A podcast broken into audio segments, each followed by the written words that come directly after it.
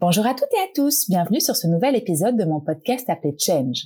Je suis Hélène Renaud, la cofondatrice de l'agence de com créative Absolute Agency, fondée avec Arnaud Buffet il y a maintenant 16 ans. Créer ce podcast fut pour moi la meilleure chose qui pouvait m'arriver. Avoir le temps d'échanger avec des personnalités inspirantes du monde de l'entrepreneuriat n'est pas donné à tout le monde et c'est tellement enrichissant. J'espère que vous prendrez le même plaisir que moi à l'écouter. Si c'est le cas et que vous souhaitez m'encourager, mettez-moi 5 étoiles sur les plateformes d'écoute, abonnez-vous et laissez des gentils commentaires. C'est ça qui m'aidera à le faire connaître. Aujourd'hui, avec mon nouvel invité, nous abordons un terme qui en dira long aux différents entrepreneurs qui m'écoutent. Je parle de la résilience. Car oui, il en faut, et à mon avis, c'est une des qualités phares quand on entreprend, tant le chemin est loin d'être droit et tranquille. Michael Braconnier, cofondateur de Delt, va donc nous raconter son parcours. Et même si aujourd'hui, il semble avoir trouvé son product market fit, ça n'a pas toujours été le cas et il a dû, avec ses associés, être patient et courageux. Mais je n'en dis pas plus et laisse place à notre conversation.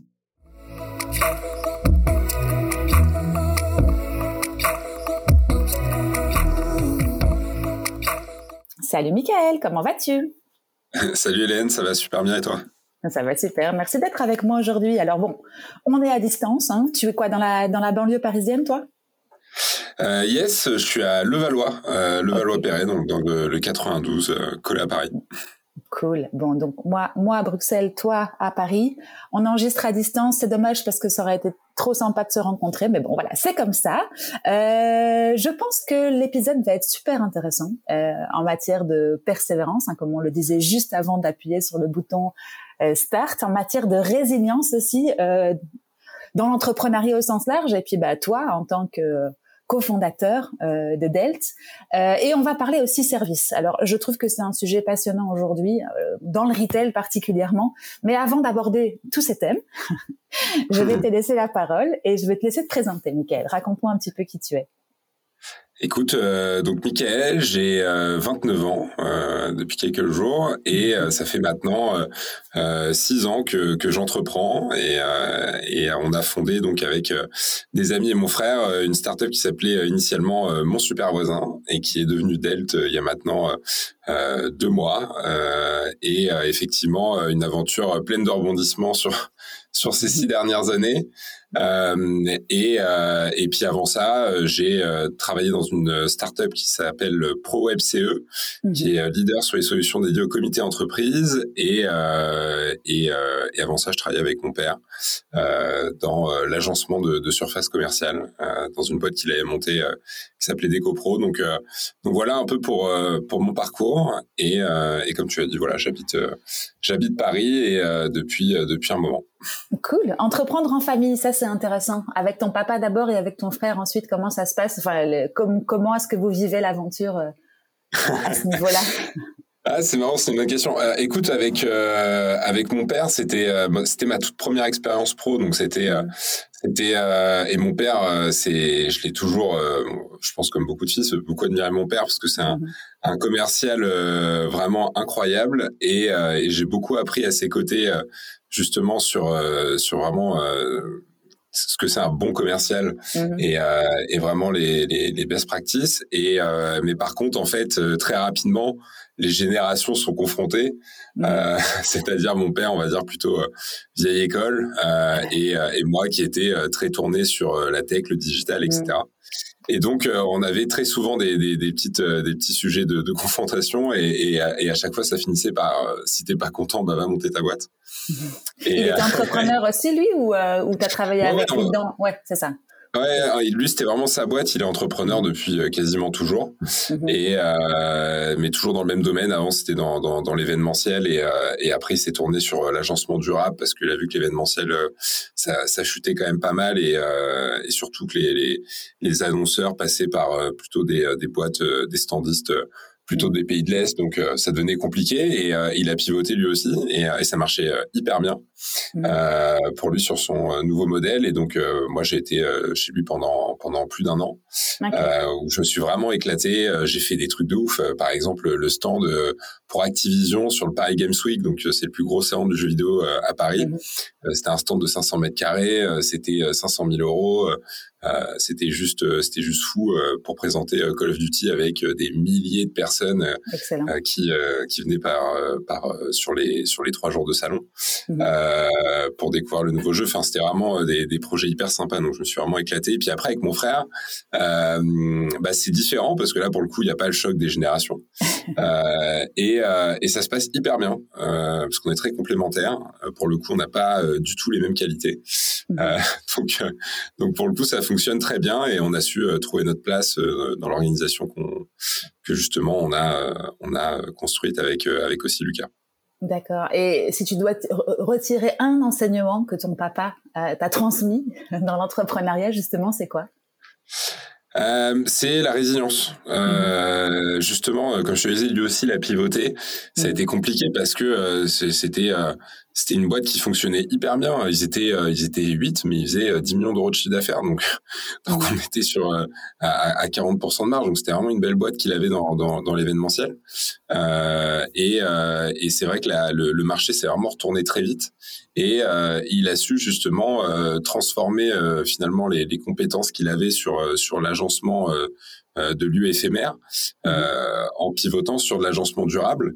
Euh, et toujours en gardant ce, son concept initial qui était vraiment la conception euh, avec des concepteurs 3D vraiment de talent pour faire des, des concepts vraiment hors du commun. C'est ça d'ailleurs la force de mon père, c'est de créer des concepts assez fous euh, et, euh, et, et, de les vendre super bien. Et donc du coup, euh, du coup, la résilience et tout de suite, il m'a montré que euh, fallait fallait jamais rester sur ses acquis, que ça pouvait tout pouvait très vite basculer et, et qu'il fallait toujours avoir cette capacité de rebond et, et d'aller de l'avant et, et, trouver des solutions tout en, en essayant bah, de pas euh, de pas perdre tout l'acquis qui a été euh, qui a été créé euh, et construit sur sur les pour mon père c'était sur les dix dernières années.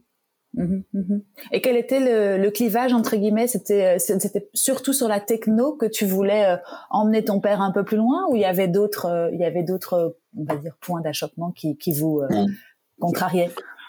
Ouais, il y avait c'était euh, c'était sur pas mal de choses. C'était sur euh, sur la effectivement digitaliser un peu la partie sales, la prospection, l'automatiser. C'était aussi de, de, de travailler sur la culture de la, de la boîte, puisqu'on avait finalement un, un, turnover qui était qui qui qui était important à un moment parce que parce que voilà, mon père aussi, euh, bah, ça faisait euh, ça faisait un moment qu'il euh, qu'il était qu'il était patron de sa boîte. Et à un moment, je pense qu'il y a aussi un, un effet un peu de justement, bah, il s'endormait un petit peu, je pense, sur sur mmh. certains acquis, je, pour le coup, sur la, la, culture de la boîte.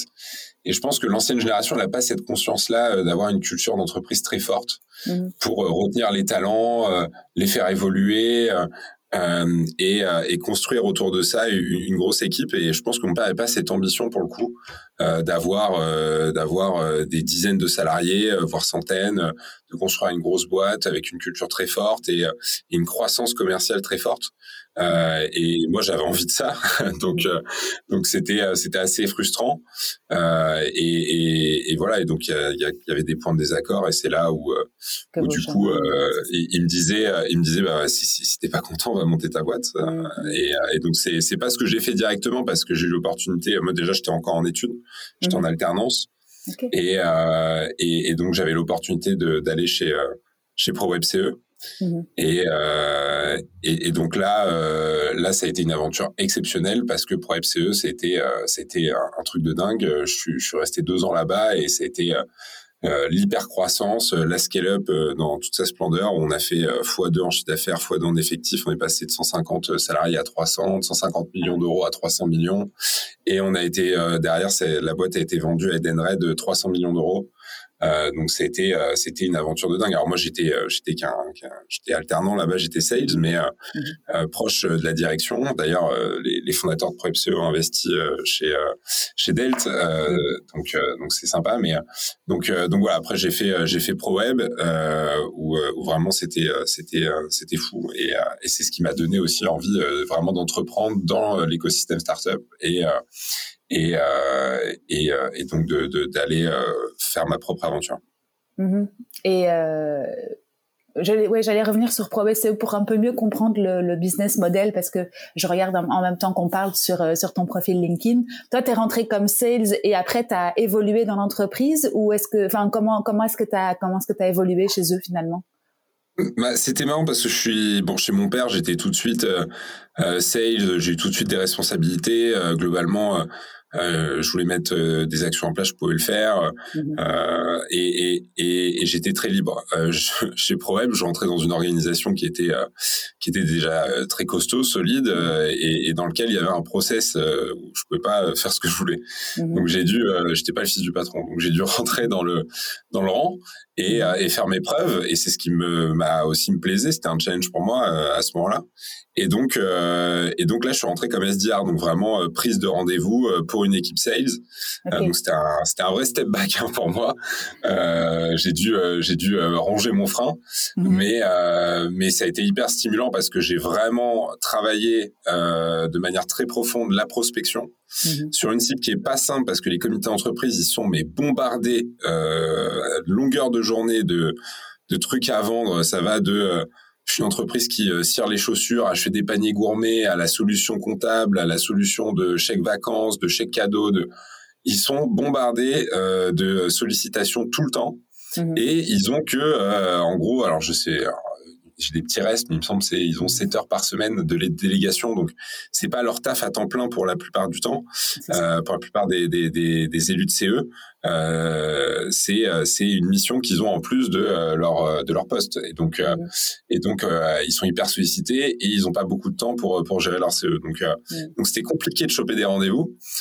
Et pourtant et pourtant bon après on a une super solution un Proeb clairement leader du marché etc mais mais ça a été une vraie expérience et et je prenais enfin j'ai même des, des j'ai aussi eu mes petits records chez Proeb où une journée, j'avais même pris 12 rendez-vous, donc c'était un truc de fou. Uh-huh. Et euh, mais c'était parce qu'il y avait une ambiance hyper stimulante euh, sur le plateau euh, entre les sales, les télépros, les account managers. Euh, c'était vraiment, euh, c'était vraiment, euh, c'est la culture ProWeb était incroyable. Et, uh-huh. et c'est ça qui m'a qui m'a vraiment plu dans cette boîte. Et donc après, j'ai évolué effectivement où je suis passé au bout de au bout de six mois, je suis passé sales vraiment sur le terrain, donc à compte exécutif.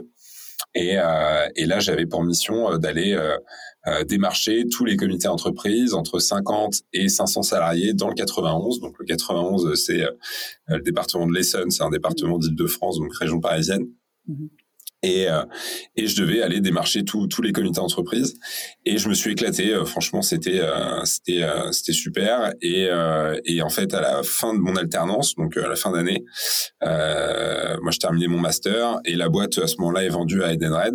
Mmh. et donc et donc là je décide de, de partir parce que parce qu'ils m'ont trop donné envie en fait de, de, de monter mon mon projet dans le mmh. sens où euh, au-delà de l'argent évidemment euh, c'était l'épanouissement et le et surtout le sorte d'accomplissement que je ressentais chez les fondateurs donc chez Patrice Jérémy euh, Arnaud etc qui était qui était assez assez dingue quoi et, et, et aussi le fait qu'ils aient su embarquer autant de personnes dans cette vision et, et, et, et, pendant longtemps parce que les, les first employés de ProWeb euh, les, les, les 15 premiers, ils sont restés quasiment tous jusqu'au bout.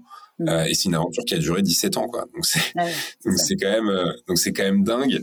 Et en termes de culture d'entreprise, pour le coup, ça devait être stimulant, comme tu dis, inspirant, et sûrement que tu as récupéré quelques, quelques, quelques facettes pour créer aujourd'hui Delta. Mais ah ça, bah ça devait être... Mhm. À chaque fois, je dis à mes, à mes associés, je leur dis, mais si on peut avoir le, le quart de la culture de, de, de Proeb, je, je, serais, je serais le plus heureux parce que c'est, euh, et je pense quand même qu'on y arrive un minimum, mais, mhm. mais c'est, euh, mais ouais, c'était, c'était vraiment, euh, c'était vraiment fou et, et c'était des, c'est des souvenirs pour le coup qui sont, qui sont vraiment très marqués chez moi. Et en prospection, ça devait être tellement enrichissant. Quel est le, le, tips que tu, que tu retiens de, de cette période-là, euh, que tu peux aujourd'hui appliquer ou euh, que tu peux donner comme conseil euh, de, de, ProWeb?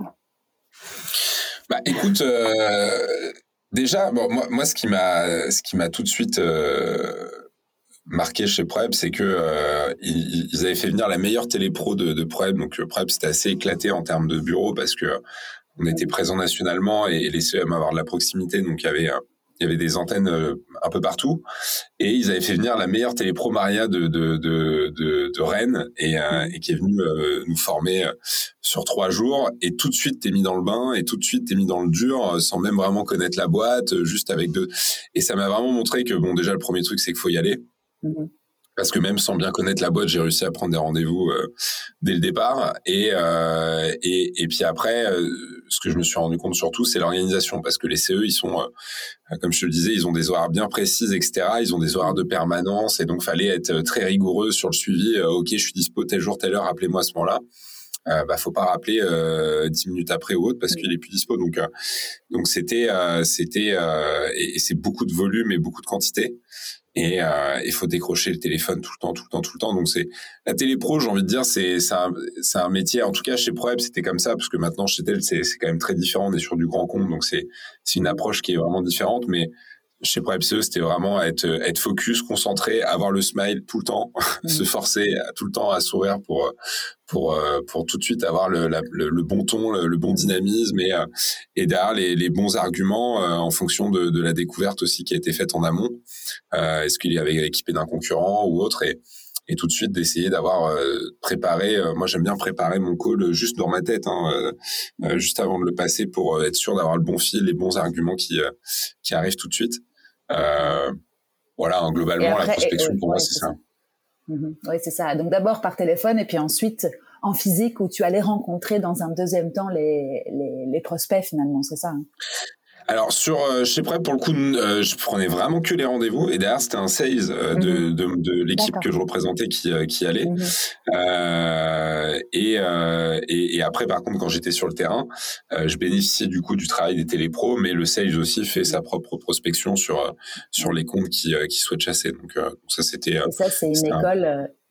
Oui, non, j'allais dire c'est une école de dingue parce que d'abord tu écoutes, enfin il y a une écoute active qui doit être super importante pour mieux comprendre les besoins, etc. Puis en plus après, alors dans un deuxième temps, dans une autre partie de ta carrière, mais c'est vrai qu'après aller sur le terrain et se rendre compte de la de la de la vraie vie finalement en fait, du besoin et, de ce que les ce que les gens te, te racontent, ça doit être une tellement bonne école après pour faire ce que tu fais aujourd'hui. Je suppose que ça t'a ça t'a bien forgé.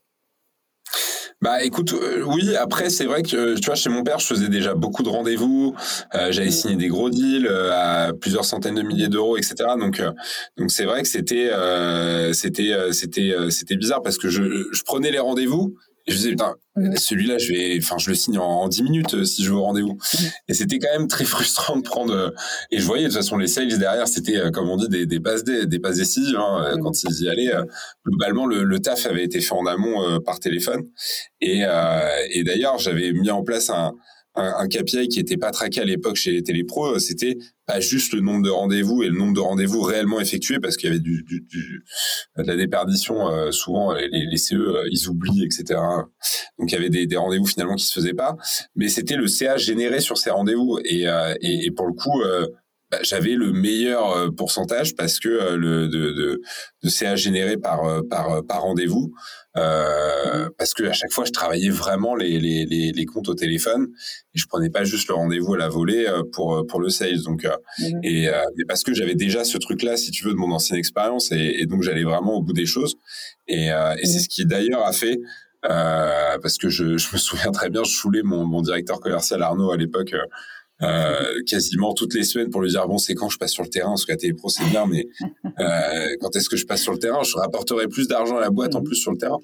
Et il me disait euh, arrête de me parler de ton futur job parce que sinon tu le verras même pas. Concentre-toi sur ta mission. Et on t'a pris pour ça etc je sais pas si tu m'entends bien toi. Ouais moi je t'entends très bien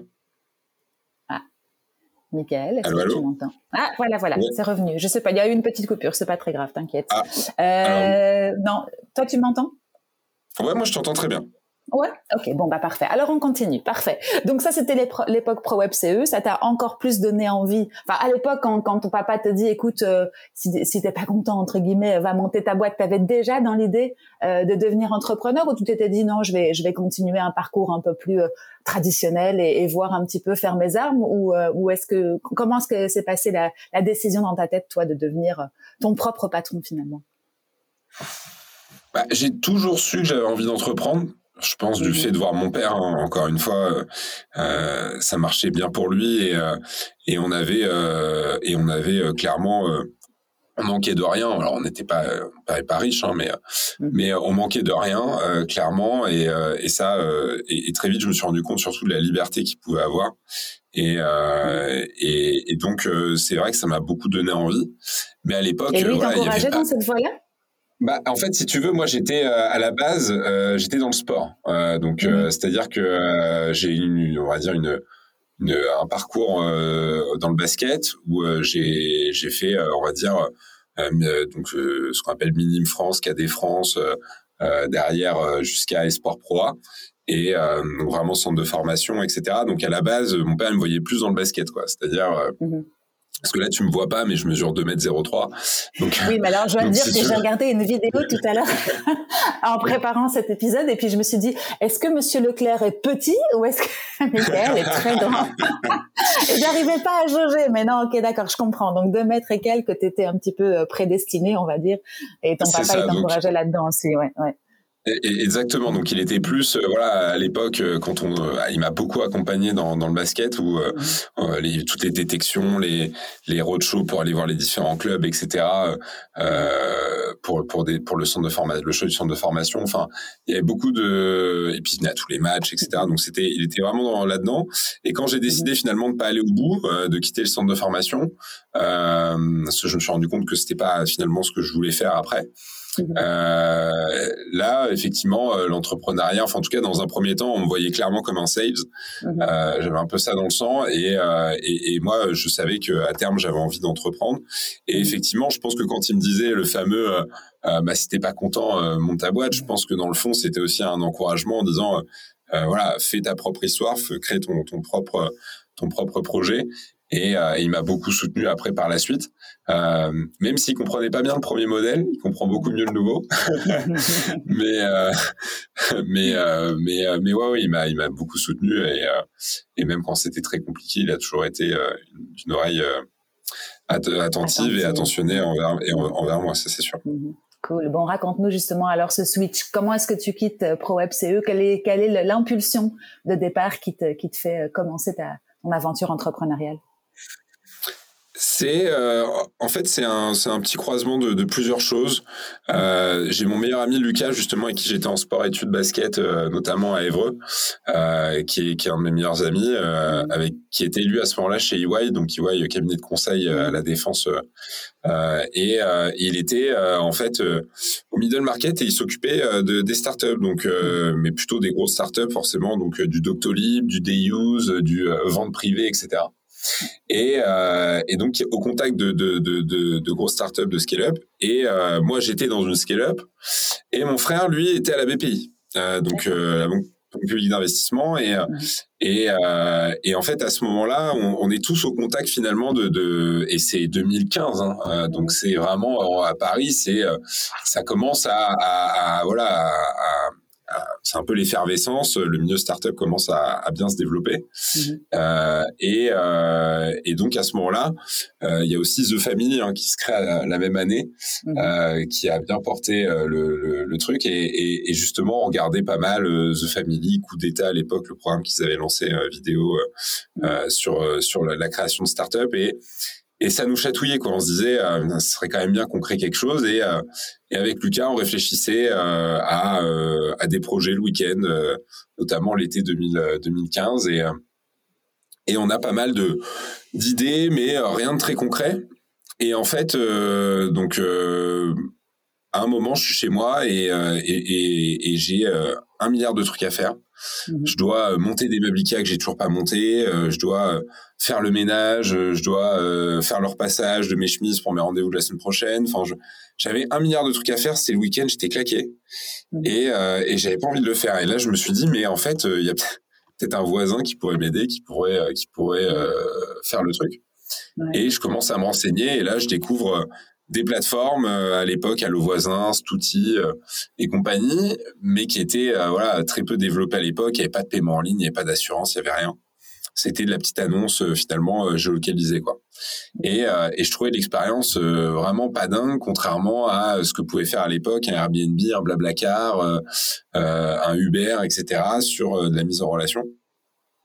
Et donc, euh, et donc clairement là, euh, je tombe sur une, une étude à ce moment-là euh, sur de, de, Price qui dit que dans le marché de l'économie collaborative, celui qui va exploser dans les prochaines années, c'est le marché du service à la personne qui n'a pas, qui a pas encore été disrupté et, euh, et, qui va être un marché plus important euh, euh, à terme que euh, le marché du logement représenté par Airbnb, le, le marché du euh, du covoiturage qui est, qui est trusté par, par Blablacar, etc. Et donc et donc là en fait je me dis mais c'est dingue, il y a un énorme truc à faire effectivement. ça paraît logique aujourd'hui. Les, les, services, c'est un, un, énorme marché et, et forcément qu'il y, qu y, a quelque chose à faire là-dessus. Et, euh, et on décide, du coup, euh, j'en parle à Lucas et on, on décide finalement d'aller euh, disrupter ce marché au travers d'un concept de service entre voisins. Et c'est là que l'aventure démarre et, et, et en fait, j'en parle, genre, enfin, on gratte un peu, on fait le projet et petit à petit, euh, voilà, on, on, commence à vraiment avoir envie de le faire. Et, euh, et on lance une campagne de crowdfunding à l'époque sur Ulule euh, et, et on se dit si on atteint l'objectif, bah on se lance. Et en fait, euh, c'était un peu notre challenge, notre premier challenge. Et donc, on avait fixé un objectif qui était ambitieux, c'était 20 000 euros. À l'époque, ça n'avait pas été fait pour une app, euh, une app mobile euh, sur Ulule. Et donc, euh, et donc, on s'est dit, bah, let's go. Et on a fait ça et on a réussi. Et donc, derrière, on s'est lancé. Et là, le premier business model? Bah à l'époque, c'était tout simple. Hein. C'était en fait une application euh, de service entre voisins euh, où euh, tu pouvais faire appel à ton voisinage pour euh, tous les besoins du quotidien bricolage, jardinage, tâches ménagères, garde d'enfants, cours à domicile, etc. Avec, un, paiement en ligne ou avec un. Ouais, c'est ça. Exactement, avec un paiement en ligne et, et une commission sur chaque transaction. Et mais sauf que on s'est rendu compte après que c'était finalement pas du tout le bon business model. Mhm. Donc, et comment est-ce que vous avez donc du coup ça ah excuse-moi c'est moi qui, qui parle toujours sur je te coupe tout le temps donc je vais essayer à distance toujours c'est un peu plus compliqué mais il y a pas de souci euh, donc du coup ouais c'est ça campagne nulle et vous avez euh, réussi à, à atteindre les objectifs? On a atteint l'objectif, on avait fait 22 500, il me semble. Euh, donc c'était euh, c'était top, on était hyper contents. Mhm. Mais voilà, c'était le début de l'aventure. Euh, derrière, on a pu on a pu faire levier, on a eu des subventions, on a eu on a fait un prêt à la banque, on a fait rentrer un business angel, un peu friends and family, qui a mis qui a mis 100 000 euros. Et puis là, voilà, bam, c'était parti. Et, et, on avait, on va dire, les, les, les 250 000 euros de départ pour pour lancer notre aventure tout seul comme des grands sans l'aide de personne donc on était euh, donc on était on était content parce qu'à l'époque on avait euh, on avait 23 ans quoi. Donc euh, mhm. oui c'est ça tout jeune avec quand même quelques quelques expériences chacun de son côté. Comment est-ce que vous avez vous aviez réparti les, les compétences entre les trois cofondateurs à l'époque? Euh, bah, moi, plutôt sur la partie euh, partie euh, vraiment bah, CEO, donc gérer, mhm. parce que j'étais remporteur du, du projet, c'est moi qui ai aligné tout le monde autour de ce projet, etc. et et puis sur la partie après, voilà, vision, stratégie et, et la partie développement commercial, marketing, etc. Et puis après, Lucas, mhm plutôt sur la partie euh, opération. Euh, donc elle est plutôt euh, voilà product, euh, gérer les hubs, donc la gestion des, des prestations derrière, du, des experts, etc. Et enfin à l'époque c'était pas des experts, enfin c'était pas des pros, c'était des, des, particuliers, donc plus des, des supervisors on les appelait à l'époque. Mhm. Et, et et Sylvain plus sur la partie financière parce que lui du coup venant de la BPI a pris le rôle de DAF et, et donc vraiment gérer euh, justement toute la toute la partie financement, la partie euh, gestion admin, euh, juridique, etc. Et comment ça se construit un, un, produit comme ça? Parce que je suppose qu'il y a eu un développement tech incroyable. Enfin, c'était une plateforme. Vous êtes parti de quelque chose qui existait ou vous avez fait ça from scratch et vous l'avez construite au fur et à mesure? Bah, c'était euh, c'était ça l'enfer hein. pour nous. On n'avait pas de tech euh, dans les cofondateurs et euh, et on n'avait jamais fait de produit tech, on n'avait jamais monté de produit B2C.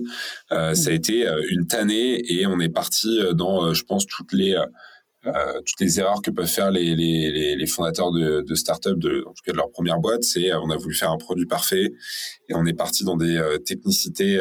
Enfin, on a voulu faire un, une application mobile native iOS et Android. Euh, donc, euh, qui dit native dit euh, avoir euh, des équipes de développement spécifiques, de UX spécifiques parce que c'est pas les mêmes les mêmes les mêmes design system entre euh, entre euh, Apple et Google. Enfin, donc c'était, euh, on s'est mis dans des complexités très vite et avec peu de moyens et surtout aucune expérience. Donc et on n'a pas du tout itéré autour de notre proposition de valeur en se disant on va faire un site, on va on va itérer autour de ça et et, et, essayer petit à petit bah, de, de, de, le faire évoluer. Non, non, on a voulu tout de suite faire une app qui était meilleure que les concurrents, donc Allo Voisin, Stouti, etc et on a mis un an et demi à la sortir.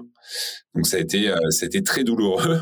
Et euh, par contre, on avait une satisfaction, c'est quand on a été, euh, quand on a sorti l'app, euh, on a été tout de suite euh, feature sur sur l'App Store. Donc euh, en tête de gondole tout de suite euh, sur euh, la home de l'Apple Store. T'arrivais, t'avais mon super voisin avec un gros header et, et, donc on était super contents parce que tout de suite ça nous a amené un trafic de malade pendant une semaine et puis après c'est retombé parce qu'on avait un produit qui était trop complexe avec trop de features, trop de, mmh. on n'avait pas suffisamment de rétention et et un modèle aussi, un business model, mais ça on l'a su un peu plus tard, euh, qui euh, qui finalement fonctionnait pas non plus, qui était pas rentable, et euh, et donc ça a été ça a été vraiment vraiment difficile, et et on a itéré là-dessus pendant pendant trois ans au final pour pour in fine bah, pivoter et changer de modèle parce que parce qu'en 2019, euh, on devait euh, lever 600 000 euros euh, avec un pool de business angel. Et en fait, euh, à ce moment-là, il y a Stouti, qui était l'acteur le mieux financé de notre marché, qui a élevé une série B à 12 millions d'euros, mmh. qui se retrouve en cessation de paiement et qui se fait racheter au tribunal 700 000 euros par ses discounts. Et là, et là, c'est très compliqué parce qu'on a un tour de table qui, qui a avorté.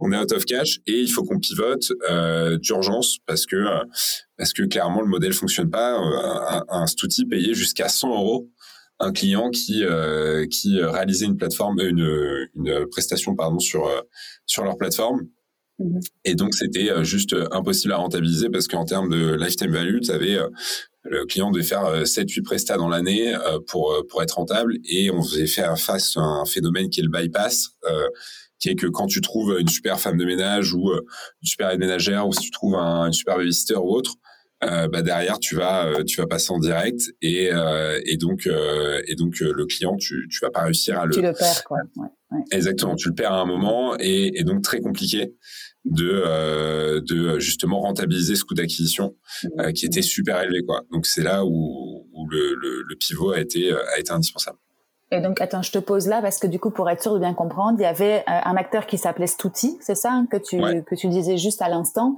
qui était votre concurrent finalement et le et le premier sur le marché, c'est ça? Exactement. Ok, d'accord, c'est ça. Et, et, du coup, eux ont essayé, enfin, ont, levé des fonds, euh, mais malgré ça, ils ont euh, liquidé ou en tout cas été rachetés à un moment donné.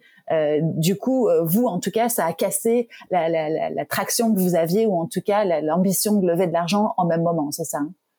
Ouais, nous on commençait à avoir un début de traction, mais on avait très peu de, de très peu de cash, donc euh, mhm. euh, tout était fait de manière artisanale, donc on n'avait pas un coût d'acquisition qui nous était élevé parce qu'on n'investissait pas, donc c'était vraiment du du, du gros, hein, donc on allait chercher euh, sur du street marketing, sur des OP sauvages, sur des des, du, des, des groupes Facebook, enfin on essayait vraiment de d'utiliser tous les moyens possibles, mais c'était pas hyper scalable et hyper profond comme euh, comme euh, canaux d'acquisition, mais on avait des métriques qui montraient que euh, et une app quand même qui était qui était d'un moment sur lequel on a réussi à, avoir un produit quand même sympa.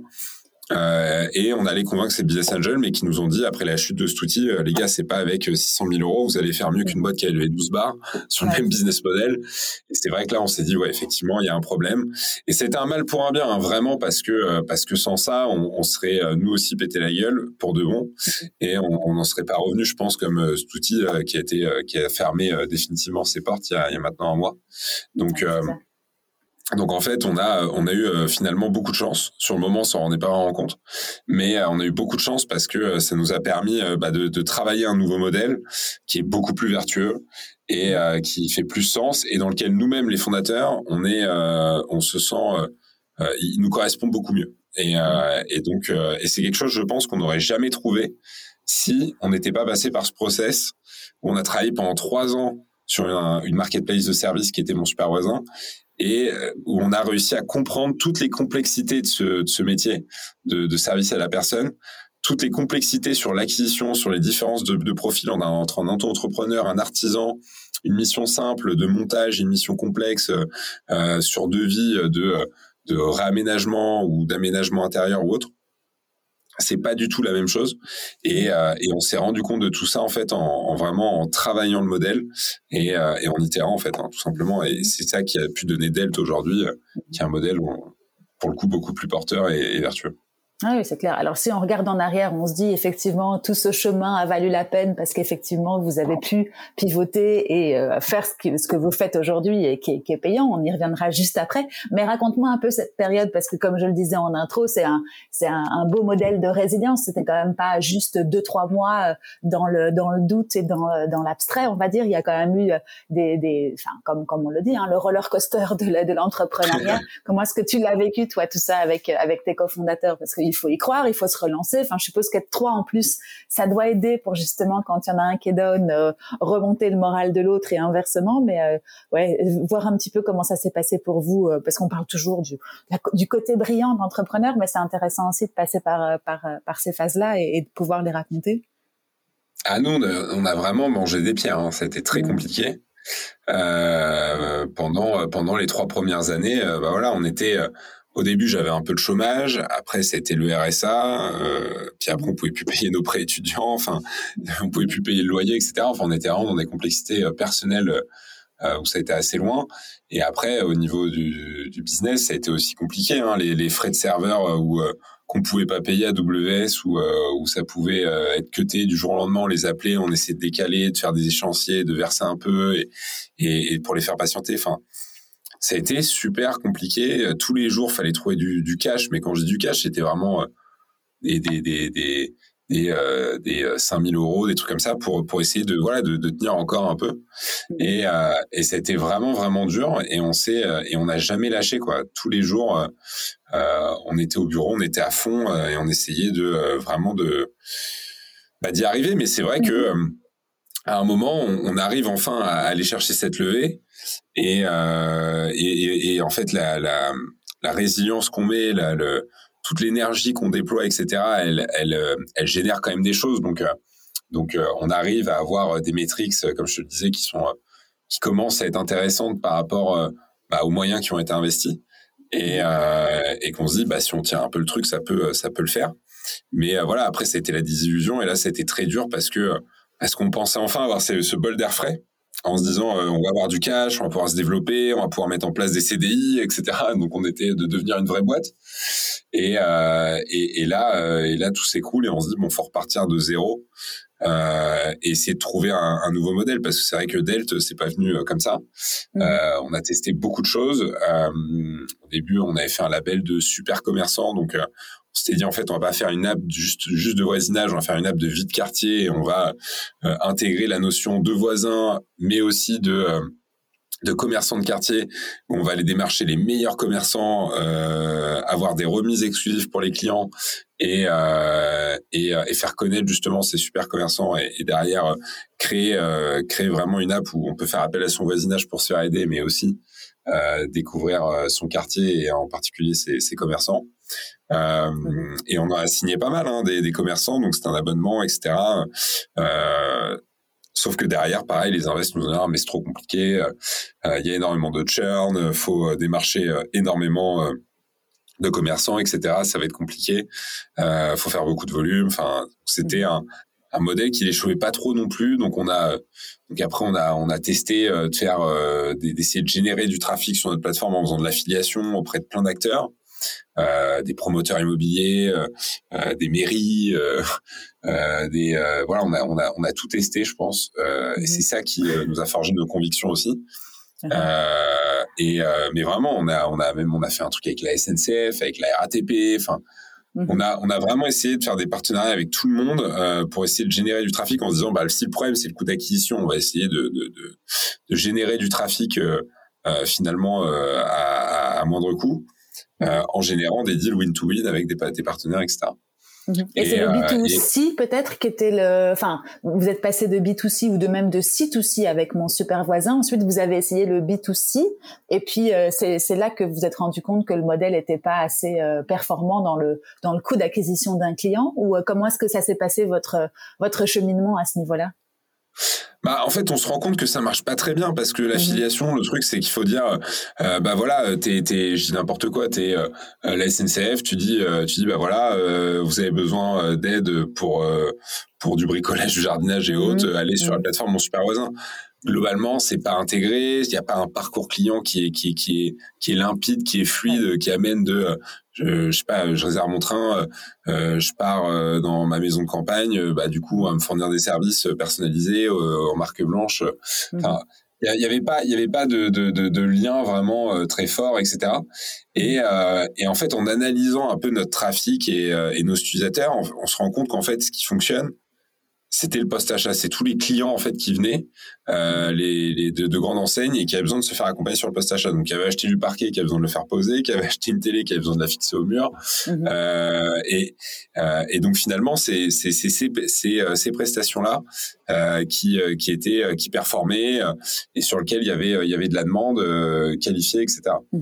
Mhm. Et donc et, et, et, en fait, c'est là où on se dit qu'il y a clairement un truc à faire sur le post-achat et qu'on se dit en fait on est trop à côté de l'expérience. C'est-à-dire que quand tu vas en magasin et que, euh, enfin même pas, même avant ça d'ailleurs, euh, quand tu te dis, je sais pas, moi je vais euh, refaire ma terrasse euh, et que tu vas en magasin chez Leroy Merlin ou Monsieur Bricolage ou autre et que tu vas voir les vendeurs et dis voilà je vais refaire ma terrasse, qu'est-ce que vous proposez pour pour pour pour ça? Et eh ben on va te proposer les matériaux et puis derrière la, la, pose ou l'installation. Euh, et euh, ou sinon, si tu vas dans le magasin et, que tu sais pas, euh, si t'es pas capable de le faire toi-même, euh, tu as déjà réfléchi à potentiellement comment je pourrais faire. Soit ils vont me proposer une solution magasin, soit j'ai un collègue qui peut le faire, soit j'ai quelqu'un de la famille ou autre.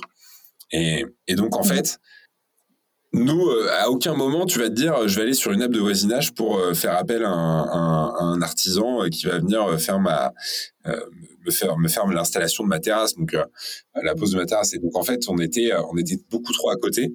Et c'est pour ça que le coût d'acquisition finalement était trop élevé parce que pour aller chercher ces personnes-là, ça a coûté beaucoup trop cher. Par contre, vous étiez décorrélé de la de l'achat ou de l'usage, quoi. exactement, exactement. Et et, et, et, et, donc c'était, ça arrive jamais de te dire, je vais acheter ma, les matériaux chez Leroy Merlin, je rentre chez moi et je me dis, ah bah merde, maintenant comment je vais faire?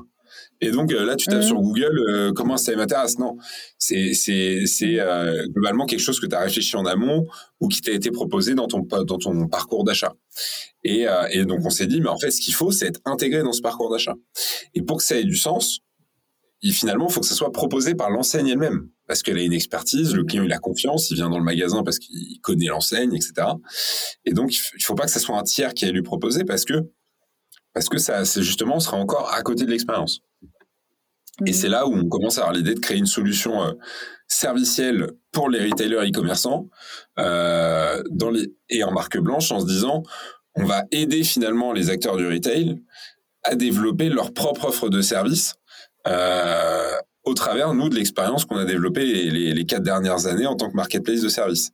Et euh, un peu comme Miracle le fait sur le modèle marketplace, où euh, ils ont une solution, une techno, euh, un réseau de marchands, etc., qui mettent à disposition des, e-commerçants pour développer leur propre marketplace, leur propre réseau de marchands, euh, et etc.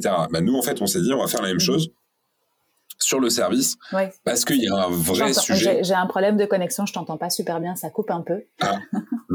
Décidément, décidément, on a des problèmes de, de technique aujourd'hui. Non, non, mais c'est ça. Donc c'est clairement en fait euh, lié l'achat avec l'usage ou en tout cas avec ce qui va se passer après le après l'achat du produit. Et donc c'est lié aussi à tous les bouleversements d'usage qu'on connaît en ce moment. En fait, toutes les cartes sont rebattues.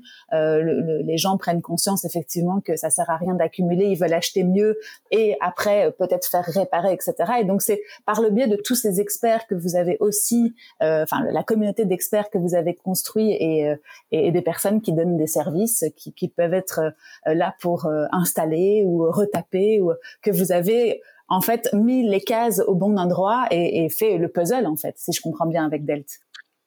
Exactement, c'est exactement ça. On s'est dit, non, on a une mhm. communauté. Mhm. Alors à l'époque, elle était beaucoup de mhm. particuliers et, et, un peu de pros. Euh, donc on a dû retravailler ça parce que parce que pour le coup, il fallait obligatoirement des professionnels pour pour euh, pour le modèle qu'on voulait mettre en œuvre. Et euh, et puis derrière, il fallait repenser notre euh, notre techno parce que notre techno c'est une techno donc une plateforme B2C, donc il a fallu la repenser en B2B et et puis développer d'autres outils pour pour pour ces pour les retailers et e-commerçants. On a développé une API, on a développé une, une, solution de plateforme en marque blanche, une solution aussi pour les magasins pour que les vendeurs ils aient une application pour aussi poster une prestation pour le compte d'un client. Donc finalement, tous ces outils, il a fallu qu'on les qu'on les qu'on les qu'on les conçoit. Et d'ailleurs, avant même avant même de les concevoir, il a fallu savoir euh, quel était le besoin et, et, et, euh, d'abord aller identifier vraiment euh, ce qu'on allait leur fournir, parce qu'à l'époque, mm-hmm. on savait pas du tout comment on allait on allait mettre ça en œuvre, euh, mais on savait voilà qu'on avait effectivement ce réseau de de d'experts qu'on allait pouvoir mettre à disposition de, de nos partenaires et derrière qu'on savait opérer et qu'on savait gérer euh, une plateforme de, de service euh, euh, et, donc on, voilà on avait vraiment la conviction qu'on allait pouvoir accompagner ces acteurs là et petit à petit en fait on a conçu cette cette solution avec déjà nos investisseurs parce que en fait ce qui se passe c'est que fin 2019 du coup on pivote et euh, début 2020, euh, on, euh, on, est sur sur le, ce nouveau modèle de, de solution servicielle et on signe notre premier deal avec Monsieur Bricolage en mars 2020. Mhm. Sauf que la problématique, c'est que fin mars, on est confiné. Oui. N'a pas aidé. Donc, donc ça n'a pas aidé parce que quand tu pivotes sur le retail et que tu signes ton premier client, Monsieur Bricolage, sur cinq magasins et que derrière on est confiné, mhm. là on se dit que c'est pas possible, on va jamais y arriver. Quoi. on va, on va jamais y arriver, mm. c'est pas possible, on est maudit. Mm-hmm. Et, euh, et en fait, euh, et en fait, encore une fois, ça a été un, entre guillemets un, mal pour un bien. Euh, très bien passé du Covid, hein, mais euh, mais pour le coup, ça a été quand même un, un, vrai un vrai accélérateur pour nous après, mm-hmm. parce que sur le moment, ça a cristallisé un peu tout le monde. Personne savait trop ce qui se passait, ce qui allait se passer. Mais après le déconfinement, tous les euh, acteurs avec lesquels on était en contact euh, nous ont rappelé, nous ont dit c'est maintenant plus que jamais que je dois mieux accompagner mes clients, je suis en train de les digitaliser, euh, je dois mieux les servir à domicile, quand ils viennent en magasin, je dois leur offrir une expérience qui est euh, vraiment nouvelle et, et, différenciante par rapport à, à, à ce qu'ils peuvent retrouver ailleurs ou sur le e-commerce. Donc il y avait vraiment la volonté de euh, de mettre en place des, des, nouveaux services. Et là notre solution elle prenait tout son sens. Et, euh, et c'est là où tout s'est accéléré pour nous. Et, euh, et ça a été euh, corrélé aussi à une levée de fonds parce que à ce moment-là euh, en plein confinement on a réussi à closer une levée de fonds d'un million d'euros avec une quarantaine de business angels qui sont que des experts du retail. Donc on a le cofondateur de vente privée, le vice-président de but, la, la, DG de Etam, enfin voilà que des, des, des vraiment des, des des top euh, profils et, experts mmh. du retail qui, euh, qui, nous ont accompagnés dans ce pivot et, et, euh, et qui nous ont permis de vraiment de, de bien comprendre les, les, subtilités du retail, les, les, les, besoins et les complexités de ce, de ce, de ce secteur. Mmh. Et, et puis du cash aussi pour nous permettre d'accélérer sur sur les mois qui ont suivi. Donc donc ça ça a été ça a été vraiment le déconfinement, la levée de fonds qui d'un coup nous ont permis d'accélérer euh, sur euh, sur déjà le développement de notre solution, la constitution de notre bassin d'experts pro et derrière la signature de nos euh, premiers deals et les premiers gros déploiements qu'on a pu faire après sur sur 2021. Quelle, quelle histoire C'est vrai que c'est euh, plein de, de vagues, de rebondissements. Ça a dû être difficile à gérer en tant que en tant qu'être humain, euh, faisant partie, on va dire, d'un trio. Vous avez d'abord été trois, puis maintenant, forcément, avec la croissance que vous connaissez, vous avez vous êtes toujours resté à trois euh, unis? Alors, à la base, on était, on n'était pas trois d'ailleurs. Enfin, on mhm. était trois vraiment cofondateurs. Mhm. Euh, et après, on avait deux associés opérationnels, euh, Axel et, et Florent, mhm. euh, et qui sont deux amis que j'ai rencontrés en études supérieures. Et, et Florent s'occupait de la communication, donc CMO, et Axel de la partie partnership avec moi. Et, et donc et maintenant, il est compte manager, donc il gère nos, nos clients euh, retailers euh, dans leur strat serviciel. Et en fait, mhm. euh, Axel est toujours là, euh, à fond. Euh, il gère du coup tous nos clients, donc ça c'est top. Et, mhm. et Florent, lui, est parti il y a maintenant quelques mois pour pour vivre une autre aventure. malheureusement, il a eu quelques mhm. soucis perso et, et avec les qui étaient qui, qui, ont été en même temps euh, en parallèle confronté à, nos problèmes pro et donc euh, voilà c'était un peu dur pour lui donc il a dû il a dû arrêter euh, et, et donc voilà on est toujours toujours les quatre, Axel, Lucas, Sylvain et moi. Et, et puis maintenant, l'équipe, évidemment, s'est agrandie. On est, bah on est 15, on est 15 aujourd'hui chez Delt. donc ça, mhm. c'est, ça, c'est très cool. Et puis, on a l'ambition surtout là d'aller faire une levée de, une nouvelle levée en Serie A euh, et on espère euh, d'ici euh, cette année là sur 2022, d'ici mhm. la fin d'année, être au moins 32 plus. Ce serait super. Oui, c'est ça, c'est ça. Donc le les challenges dans les, dans les mois ou les années qui viennent, c'est gérer cette croissance et accompagner ce développement qui est fulgurant. Alors après, il y a eu plein plein de péripéties, mais effectivement, à partir du, du déconfinement, en tout cas, le modèle a pris, les clients ont compris la valeur aussi de, de ce que vous apportez, parce que pour moi, le, le service, c'est ce qui est plus important. en tout cas, c'est super important autant que le produit, voire plus. En tout cas, accompagner le client et pouvoir le, le, le ouais, lui donner la main une fois que le, la, la, transaction est, conclue. Euh, du coup, vous aujourd'hui, votre challenge, c'est euh, accompagner cette croissance, euh, créer une culture d'entreprise aussi, comme comme tu le disais tout à l'heure. Vous avez quoi comme comme premier step à ce niveau-là, vous? Bah écoute, euh, sur la culture, euh, bah, on a mis en place euh, tout de suite, on a dans Notion un, un, culture book où on a une vision qui est, qui est bien définie, une mission très claire, des valeurs aussi qui sont qui sont établies, un set de valeurs qui dans lequel dans lequel qui ont qui a évolué, hein, parce qu'on a déjà un set de valeurs sur mon super voisin, mais qui a évolué avec Delt. Euh, forcément, ce que c'est pour nous, c'est une nouvelle boîte. Hein. On est on est on est reparti euh, avec l'expérience de mon super voisin, mais mais on repart en vrai euh, from scratch sur sur tout le reste. Donc, on passe vraiment d'une boîte C2C à une boîte B2B2C. Donc c'est c'est vraiment très très différent.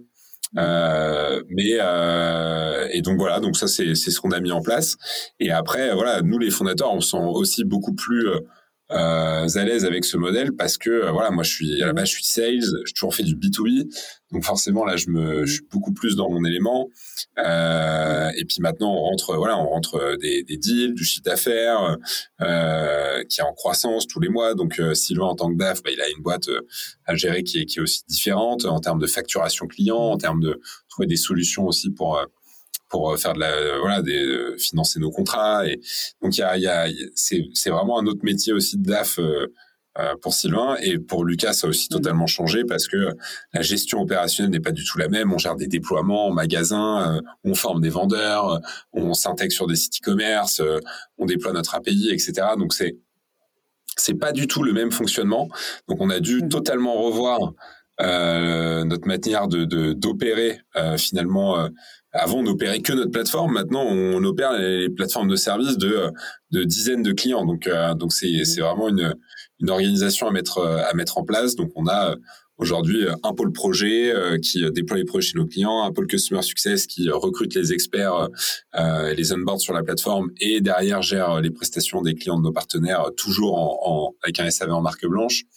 Euh, on a derrière l'équipe produit et tech qui développe la solution pour l'ensemble de, de nos clients. Et, euh, et on a le, le pôle euh, gros où on a le, les sales à compte exécutif qui vont démarcher de nouveaux clients, les account managers qui euh, gèrent les clients en place et qui accompagnent les, les, les retailers et commerçants dans, leur, dans le développement de leur stratégie servicielle pour faire en sorte que on ait une, une vraiment, comme tu le disais, un, un mix entre l'offre produit et l'offre de service qui soit en totale en totale cohésion et et qui soit aussi bien communiqué aux clients, aux collaborateurs, aux personnes en magasin, etc. pour pour pour que ça pour que ça fonctionne. Et euh, et ensuite on a euh, on a l'équipe marketing évidemment qui euh, qui nous aide à au niveau bah, de la brand à générer aussi des des leads de, de l'inbound, etc. Donc et de l'outbound. Donc donc c'est donc c'est voilà maintenant une une vraie structure de boîte B2B. ouais et puis c'est hyper challenging et et, et, et on est effectivement là en pleine croissance euh, et on, recrute maintenant euh, tout le temps quoi. Donc c'est euh, c'est c'est vraiment c'est vraiment une autre aventure. Et ton focus à toi en ce début d'année 2022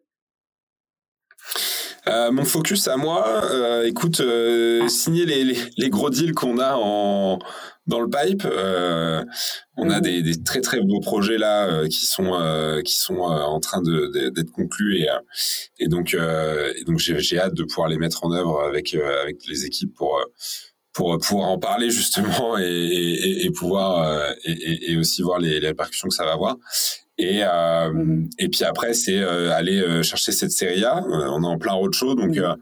donc pareil, c'est ce qui va être le, gros levier pour nous sur, sur l'année 2022. Et, et pareil, le recrutement, toujours trouver des, des talents motivés, qui croient en ce qu'on fait. Mais voilà, pareil, avec le rebranding qui a eu lieu il y a quelques mois, mhm. donc de mon super voisin à Delt et euh, et, aussi la hype qu'on a eue sur la fin d'année avec euh, le fait qu'on ait gagné euh, le prix de le trophée de l'innovation Leclerc.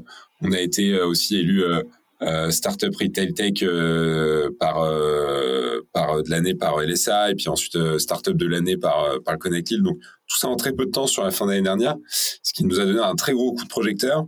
Plus le rebranding et, et les, les, les, gros deals qu'on a annoncés, c'est vrai que d'un coup là, on, on, est beaucoup plus sexy sur la place et, euh, et donc, on attire aussi bah, des, des, talents euh, toujours, euh, toujours meilleurs. Donc, c'est ça aussi qui est top, c'est qu'on vient renforcer l'équipe avec des gens qui, qui, qui, qui nous apportent beaucoup. Donc, donc ça, c'est hyper plaisant en tant que CEO de, de voir son équipe grandir et, et, euh, et ça, c'est le gros challenge, avoir des personnes qui, qui fit avec la culture, évidemment, c'est hyper important.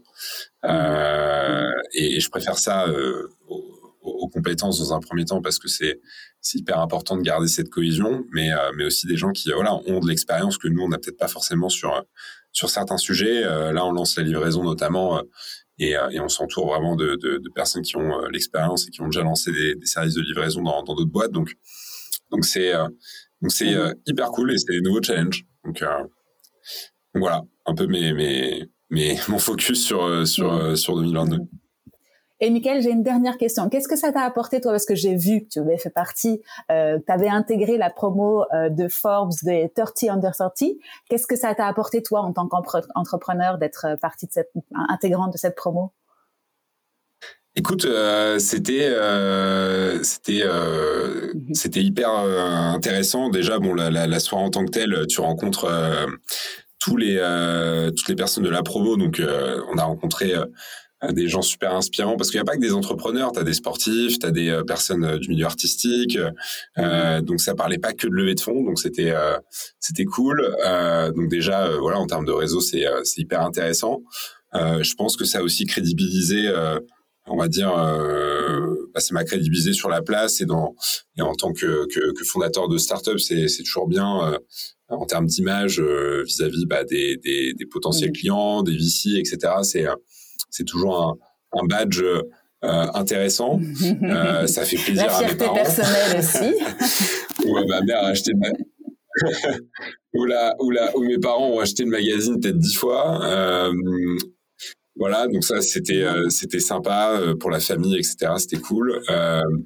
voilà, maintenant, je, je, je sais pas si ça si ça a vraiment eu des répercussions très importantes. On a reçu aussi, j'ai reçu une lettre de la du, du, ministère de la jeunesse aussi, euh, euh, très sympa pour pour me féliciter. Donc voilà, donc c'est on va dire que c'est c'est c'est le petit instant de, de, sympa de, de reconnaissance et, euh, et puis bah, passer un bon moment. Et pour le coup euh, rencontrer aussi des personnes super euh, super inspirantes. Donc c'était c'était un bon moment. Et et, et, et voilà globalement. Euh, retour sur investissement de ces dernières années que tu as quand même euh, passé, comme on le disait, à être persévérant, résilient. Et, euh, et oui, effectivement, un, peu de réseautage, ça peut être intéressant. Comment est-ce que toi, tu justement, tu fais pour pour croiser d'autres d'autres entrepreneurs? Tu fais partie d'un réseau, tu, tu as un mentor, un coach? Comment est-ce que tu te fais accompagner, toi, à ce niveau-là?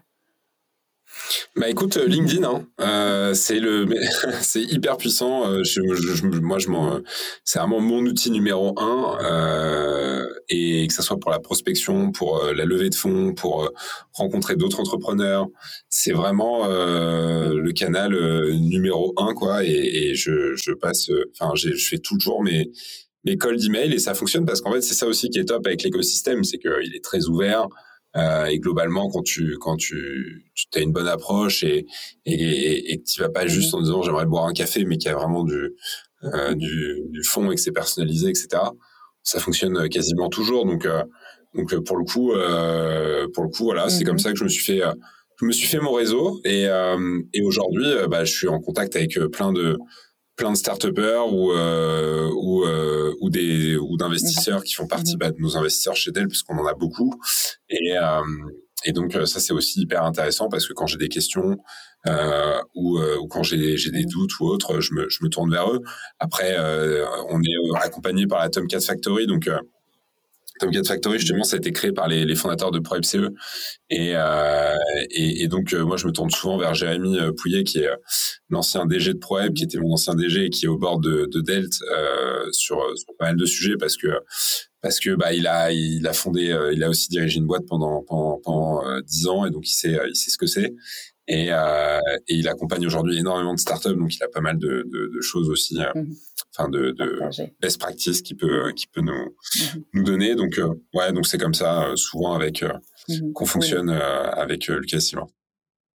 Bon, et puis pour terminer, pendant toute cette, cette, dizaine d'années qui viennent de passer, quel est le meilleur conseil qu'on t'a donné à toi? Alors, le meilleur conseil, mhm. d'écouter. Euh, parce que euh, parce qu'on a souvent ces ces convictions, etc. Et, euh, et, on a tendance à être vachement mmh. tête baissée sur sur sur ce qu'on veut faire. Et et c'est vrai que moi le meilleur conseil qu'on m'ait donné, mmh. c'est d'écouter plus. que ça soit mes, mes associés, mes collaborateurs, mes investisseurs, mon board, mmh. voilà, pas être têtu, c'est important et, euh, et voilà de rester très ouvert, agile. Euh, je pense que c'est euh, c'est le plus important et, euh, et, et si je l'avais écouté un peu plus tôt sur certains aspects, euh, voilà. Après c'est toujours compliqué entre les convictions et et voilà écouter les autres, faut pas écouter mmh. Mmh. n'importe qui et tout le temps, mais c'est vrai que moi j'ai eu tendance à beaucoup mmh. dire non mais c'est comme ça qu'il faut faire, etc. Être très un peu un peu buté et borné au début et euh, et en fait avec le temps je me suis rendu compte que euh, il fallait euh, être beaucoup plus ouvert et, dans l'écoute et et c'est comme ça que ça fonctionne le mieux finalement. Donc donc euh, et puis après voilà bon, c'est une belle preuve en tout cas avec Delt que on y arrive avec beaucoup de persévérance et, et, beaucoup de courage et de travail aussi parce que je suppose que il en a fallu pour arriver à ça aujourd'hui. Et en tout cas c'est une super story. Donc merci beaucoup Michael pour ton partage aujourd'hui. Euh, donc je donne juste l'adresse du, du site. C'est delt d e a l t c'est ça hein? Exactement. Euh, .fr. Exactement. Ok. Et donc vous avez l'intention de venir euh, un tout petit peu euh, à l'international ou en tout cas ici en Belgique? Vous avez déjà des plans? Ah mais tu vas bientôt nous voir en Belgique, je, t'inquiète pas. Ah. tu vas pouvoir dans tes enseignes préférées faire appel à des à des experts pour pour t'accompagner dans, dans ton poste achat. Euh, ouais, la Belgique, prochain pays. Ouais, c'est dans les plans clairement. Mmh. on, on, a beaucoup d'enseignes avec lesquels on travaille qui sont en Belgique et, euh, et, mmh. euh, et, donc c'est c'est le premier euh, premier test on va dire à, l'international qu'on va qu'on va tester chez chez nos chers amis belges et mmh. et puis et puis après sur sur d'autres pays par la suite mais mais ouais, on a cette ambition qui devrait arriver je pense plutôt sur la fin d'année mais mais qui mais qui mais qui est dans les cartons. Ah bah top, je me ferai un plaisir de te rencontrer. Alors si tu passes par ici, en vrai, ah bah et sans problème technique. avec grand plaisir Hélène, parce que c'est vrai qu'effectivement déjà on n'aura pas les problèmes techniques et puis, euh, ce sera un plaisir. Donc euh, je te tiens au courant. eh ben, merci en tout cas Michael pour ton temps, pour ton partage et puis euh, pour la, les good vibes que tu as communiquées aujourd'hui sur ce beau projet. À très très bientôt. À bientôt Hélène, merci. Salut Michael. Salut. Et voilà, c'est fini pour aujourd'hui. J'espère que cet épisode vous a plu. Si c'est le cas, n'hésitez pas à me mettre 5 étoiles sur les plateformes d'écoute ou à le partager avec vos proches. C'est ce qui m'aide à le faire connaître. À très bientôt!